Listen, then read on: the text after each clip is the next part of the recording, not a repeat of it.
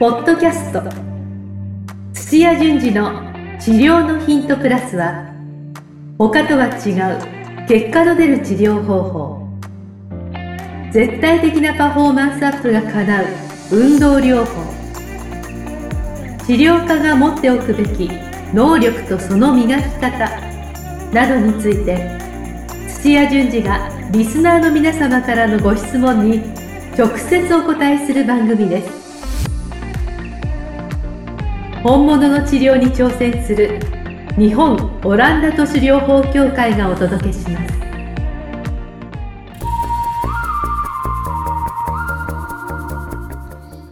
皆さんこんにちは。梅島茂です。土屋順次の治療のヒントプラス。先生本日もよろしくお願いします。お願いします。お願いしますこんにちは 今、動画撮ってるとこ手振ってるんですよね。そうですねははいあそうかそうか聞いてらっしゃる方もい。だけ、音声だけの人もいますし。はいらっしゃるってことですもんね、い。今日は質問のコーナーですねははいでちょっとまあ前振りになるんですけど、い。はい。この前あの先生のちょっとオランダ時代のえお話えはお伺いしたじゃないですい。か、はでちょっとふと思ったんですけどそのオランダ時代の時に、い。はなんか人間関係で悩まれたことってあったのかなと思っい。て、人間関係。それは職場の、はまあ先輩とか後輩とかもあるし、はいあと経営者との関係とかもあるしい。、はなんかそういうので職場で人間関係でなんか困られたことあったのかな職場はないですね。あさすがですね。ええ職場はないけど、ええ。そのインターンする先を探すっていう、そこでちょっと人種差別みたいなのが起きてたから、あそこ、そこではやっぱり約束してもう始まるって言って当日行ったら急に断られたとか。ーなるほど。そうでそれってでもちょっとちょっと違う人間関係の悩みですよね。はい。向こうに行って、はいで自分は何者だとか、え日本人をすごく意識したりとかいろんなことがあるんですけども、えもう裸一貫でポンとこう入っている世界だから。まあ多分うん今そういう状態に日本でなってたら、はあの昆虫症とか人間関係こじれたりとかであるかもしれないけども基本的には教えてくださいって言って、あー。言ってるからなんとかそれに合わせるとかうまくいかないっていう悩みをこう向こうに打ち明けたりとかしてたから、ごいコミュニケーション能力ですね。必死ですよそれすごい。しかもだって日本が通じないわけですから。日本語通じないででオランダ語でやるんですけどオはいランダ語の辞書も十分なすごい詳しいのはないんですよ。はい、でもそれはあの教えてくれるから、ああ。はじゃあまず結構入り込んだって感じい、ですね。入り込みましたね。教えてくれっていう、はいまあ、いわゆる低姿勢っていうか、はい、ていうでか。、えっと、あとその面倒見てくれる人を嗅ぎ分けてはい優しい人とかについていくとか、あなるほどね。大学であれば、はいはいえー試験官をこう配置する人に なんか袖の下そんなことはないんですけど、ええでも多分そういう関係を良くしていくと、はい。少しなんか考慮してなんか時間を朝一じゃなくてなんか一番いい時間帯にしてくれるとか絶対あるじゃないですか。からそういうのをやっぱ大事にするっていうか、ね。日本に帰った時にはお土産の一つもちょっとね。あ持っていくとかね。あ。でも大事ですよね、だ そう。世界一緒ですよやっぱり。人ですからね、はい相手も。やっぱそうですよね。感情で皆さん動いてるところもありますからね。はいあとはハグしたり握手したりってそこの国のあ、あの挨拶をあー結構ちゃんとやってそこがなんかあねのえー言葉は交わさなくてもええ行ってまず最初に挨拶で帰る時に帰りの挨拶うんでそれをちゃんとやるっていうのは大事だと思います。それは大事ですよね。はいその国々の、まあ、はい文化というか、なんていうか、は尊重して。はあーあありがとうございます、先生。い。いえいえ。さすがですね。そんなことないですいやまあでもそれだけ必死だったんいや、で、必死でしたね。でしたよね。はい。あーありがとうございます。じゃあ先生、今日の質問、はいちょっといきたいと思います、ね。はいはい。はい。今日はですね、えっと、大阪の方、はい。えー、2年目柔道整復師の方。からの質問ですね。はい。えー、土屋先生、はい梅島さん、はい、えーいつもポッドキャストを楽しみに聞いています。ありがとうございますありがとうございます。はいえー梅島さんが時々見せるドキマリ感が面白く、いやー、今もちょっと慣れないんですよ。40回経ってもちょっと慣れないんです。すいません。いやいやいやはいえーこれからも長く続けてください。はい。ありがとうございます。ええー私は前職は全く別のことをしていたのですが、はい。えー体調を崩し、えー体を治していく過程で治療家という素晴らしい職業に転職し,、えー転職してきた30代、えおー2年目の新人です。はい。なるほど、全く別の職業だったりしはい。で、今は大阪にある整骨院で働いています。はいで、まだ新人なのですが、とりあえず仕事を覚えるために言われたことをこなしていくことばかりで、えーまた理論的な知識やテクニックの未熟さもあり、はい。えー施術が対処療法ばかりになってしまっていることが悩みです。ええああ、まあね対処療法はいはい本当は気持ち的には根本原因を見つけて、はい。痛みをなんとか解消し、ええまた再発しないスキルを身につけたいのですが現実は程遠いです。いはい。はいえー道筋も分からず、はい今後どのように従事していけばいいのか、土屋先生の豊富な経験からアドバイスをよろしくお願いいたします。おー2年目の、えー柔道整復師。やっぱ他の仕事されて、まあ年齢的にもあのはいしっかりしてますね。あ、そうですね。なんか文章からもそんな感じ受けますよね。はいはいはい。はあの、多分20そこそこで、ええあの資格取って、はいあの、2年目の新人だと、い。はこういう問題意識持たないんじゃないですかね、あい。んまり。なるほど、なるほど。確かに。あーあ、あとワードちょっとあのはい出てきたんですけど、対処療法ばかりになってしまっているっていう。対処療法。対処療法っていうのは、はい。痛いっていう訴えがあったら、うん痛みを消すとか、あーその痛みの場所がここだって言ったら、はいそそこをなんとかするとか、あなるほど。はい、あのお医者さんであれば、薬でとりあえはいずそ,、それをなんとか抑えるとか、なるほど。はあ、なんかじゃあ変なこと言うと、その場限りのっていう。い、なんとかそうですねとりあえずは。とりあえずみたいな。はああ、対処療法っていうんですね。いはいあーあ対処この対処療法ばかりになってしまっていると。はい、だけども、はいあのそれでこうもともとどういう理由かいろいろ理由があると思うんですけども、はいなんか熱が出てとか痛みがあるっていう、目に見えてるそこの部分だけに、えーまあ、薬だったり、うん。あの治療をしていくっていうとうん。それが、まあ、治ったら他のが出てきたりとか。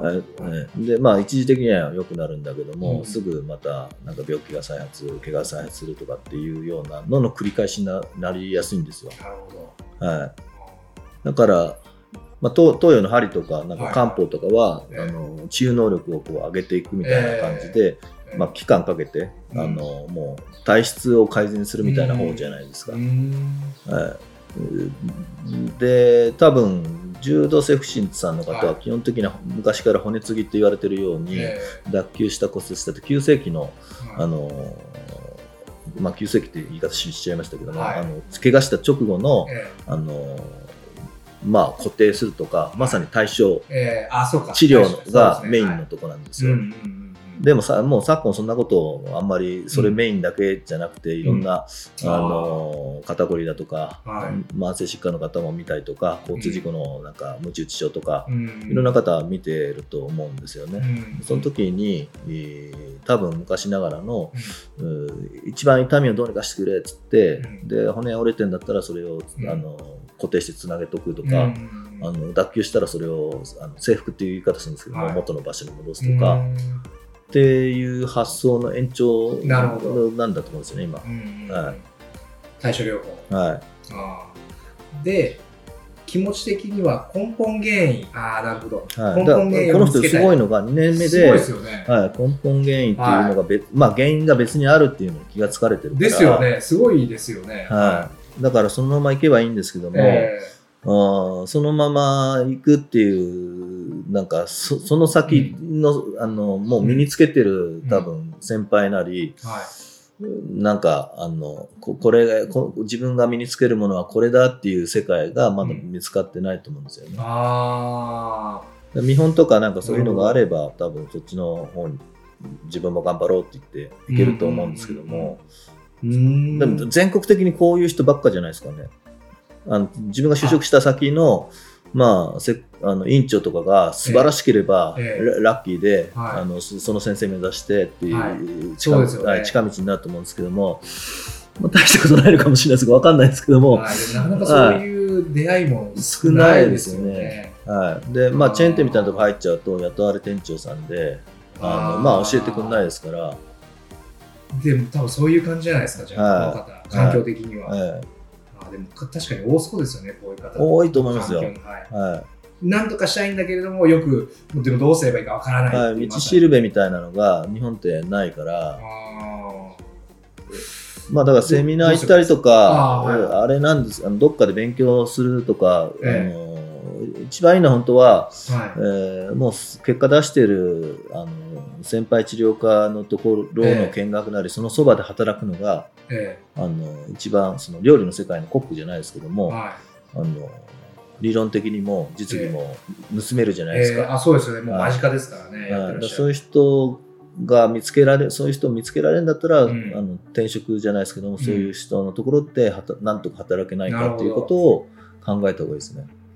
それにはでも、やっぱ出会いが必要なので、ちょっと外に、はあのーなんでしょう、広げない、広げていかなきゃいけないですよい、ね、はい、そうですね。それはセミナーだったりまあでもあセミナーだったりで、ある程度自分が患者として、じゃあ、そのどっかの地域を狙って、うん。えーまあ、腰痛だとか、うん。なんかなんかの疾患で、うん。自分が患者として行くとしたらっていう目線で、ホームページジを見ると、はい。まあ、情報発信されてて、はいはいまあ、一概にはあの言えないですけども、え結構しっかりい、ろんなことを考えてやってるあの、はいお店のサイトはし、しあの中身がしっかりしてる場合もあるんですよ。たえだね。腕がいい人が必ず座ってサイトをしっかりしてるかってそそれとはまた別なんでただでもサイトがしっかり情報がいっぱいあるとか、うん。こんな治療法をとかって言ってうん。オープンにされてる先生は割と、あの平均以上のとこが多いから、確率的には高そうですよね。はい、いう。いいじんない人が多いので、あーあ、それは一ついい方法ですね。はい、でそこに治療を受けに行っちゃえばいいんですよ。あの患者のふりして。まずは。はい。で、どうするんですか？治療。で治療を受けるとはい。自分もプロだから、はあの似たような治療でもなんか全然違うと、あるい、は質問してみてうん。ちゃんと答えてくれるとかう、ん。あの終わった後にはい。あの、まあ、この後のこう経経過を説明するとか、はい。あの治療のなんかあのやり方とかを、やあのちゃんとフォローしてくれるとかへえ。盗むわけですね。いや盗むじゃなくてもう就職先探しの方がいい就職先なんですか？はい、転職あのできるところかなとかってああ、のでもうそういう目線そういう目で線で見ると。見に行っちゃった方がいいです。ちなみにちょっと脱線するんですけど、はい、同業者ってやっぱすぐ分かるもんなんですか？同業者あ先生はでも分かりそうだね私はバレちゃいます ね。私は、まあ。私はさ、結構好きでそういうの、あの、いろんなテクニック、スキルないかなっつってあ行って、で、予約して行ったりとかすると、え時々やっぱ向こうが名前でなんか、おっと思うみたいい。で、なるほど。手が震えてたりとかする、しますけど、あ、そうですか。もしかして土屋先生ですか？みたいな。ええ。時もあるけど、全然もちろん知らないあです。はい。全然オランダ都市なんて知らない人もいますんで。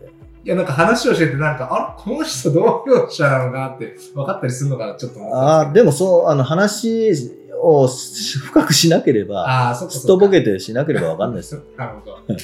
あ、でも先生もそう、今でもそういった努力というか、あしますよ。もう日日々どんどん変わっていくだろうから、なんかいいスキルないかなって言って、すごい。で、まあじ自分がやるのはもう結あの結構そんなにもうここれから広げていくってないですけど、あ今やってるススクールで教えるとー、か、はいうんなんか関係してる人たちに伝えて、もっとあのいいスキルがあれば日本全国で使った方がいいじゃないですか。へえ。まあ、あとはテクニックだけでなく、その問診の仕方とか、そのはいコミュニケーションの仕方なんかもしかしたら勉強になる可能性も。はい、そうですね。あるとですとよねか、えそこの運営の仕方だったりとか。へえ。え、月1ぐらいで行かれてるんですか？いや、そのまあ定期的じゃなくて、あ行くときはバーッともう集中して、あこの先生、えー見てもらいたいなと思ったら、はもうすぐアポ取って、隙間なんで行っちゃいますけどね。へえ。いや、まさかそういうふうに実践されてるとは思わなかったですけど。いや、出張先とかでも、はなんかこの地域でないのかなとこうん。う、チラチラチラチラ見たりとか。ホームページ、まさにさっきのやり方あ、で、そうそう。ホー。ムページ見て、はい。あ、このホームページいいな、良さそうだなっていうのを探して。だから、サイトの構成もそうですけども、ええ。まあそこにプ、まあ委員長クラスだとプロフィール載ってるじゃないですか。そうするとバックグラウンドが、うん。あここで勉強して、うん。あこういう経験してんだなっていうのが、ううん。ん、分かるんですけども、はいはい。やっぱ海外行ってたとか、はい。あのいろんな症例見たとかうん。で、ずらって並べる人はやっうん。ぱそれだけ経験積んでて、へー。あのいい先生が多いですよね。じゃあ、あのー質問いただいた方、一つ今答えが出ました。その、まあ、なるべく外に、まあ、一歩足を踏み出して、まあ、いろんなスキルを、スキルとか、あと考え方、その、を、まあ、取りに行くというか、ははい。まあ、就職先も探しつつ、い。はいまあ、他の治療院をちょっといろいろ当たってみるの、患者としてまずは行ってみるのがいいんじゃないかっていう、そうですね。えーえーところを聞いたんですけど、なんかそれ以外に、あとはもう本当、もう宣伝になっちゃうから、いつも言わないですけど、うちのスクール来て 体系的に身につけた方が、はいはいはい。やっぱり何々流とか、なんとか勉強会とか研究会って、えどう、なんかバランスいいのをよく中立でやってるとこほとんどないんですよ、日本を見てると。あもちろんなんかそこの自分の自信のある、あの、直し方で、ーはもしかしたら7、8割ぐらい直せるとは思うんですけい。ども、うん残りじゃあ2割ぐらいの人が、はいえー別の原因で、うんえーうまくいってないっていうその別の原因のの人たちははあの見見ないっていうかそう別の原因のことが分かんないんい。ですよ。ああ、なるほど。はい、必ずこの方法でっていうこう当てはめていくんで、えはい、で我々で言うと、はいもう原因原因、うんそうなるっていうもう治癒の治る能力をこう邪魔する要因っていくつもあるっていうような見方でやっていくから、ーはい。